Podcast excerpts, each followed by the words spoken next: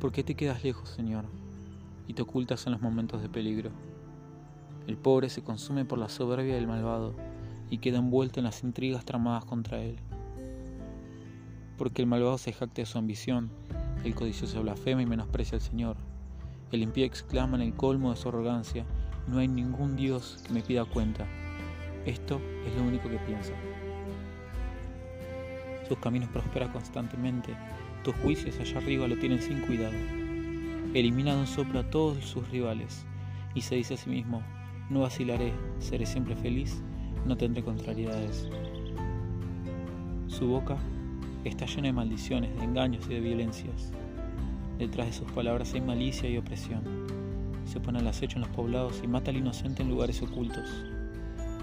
Sus ojos espían a los débiles, acecha ocultamente como el león en su guarida se agazapa para atrapar al pobre y lo atrapa arrastrándolo en sus redes.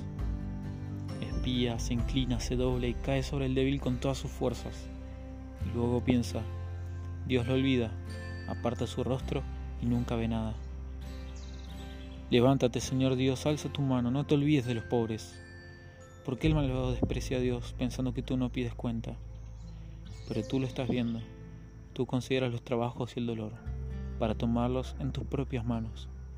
El débil se encomienda a ti, tú eres el protector del huérfano.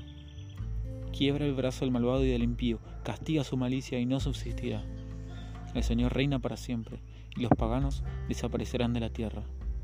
Tú, Señor, escucha los deseos de los pobres, los reconfortas y les prestas atención. Tú haces justicia al huérfano y al oprimido, que el hombre hecho de tierra no infunda más temor.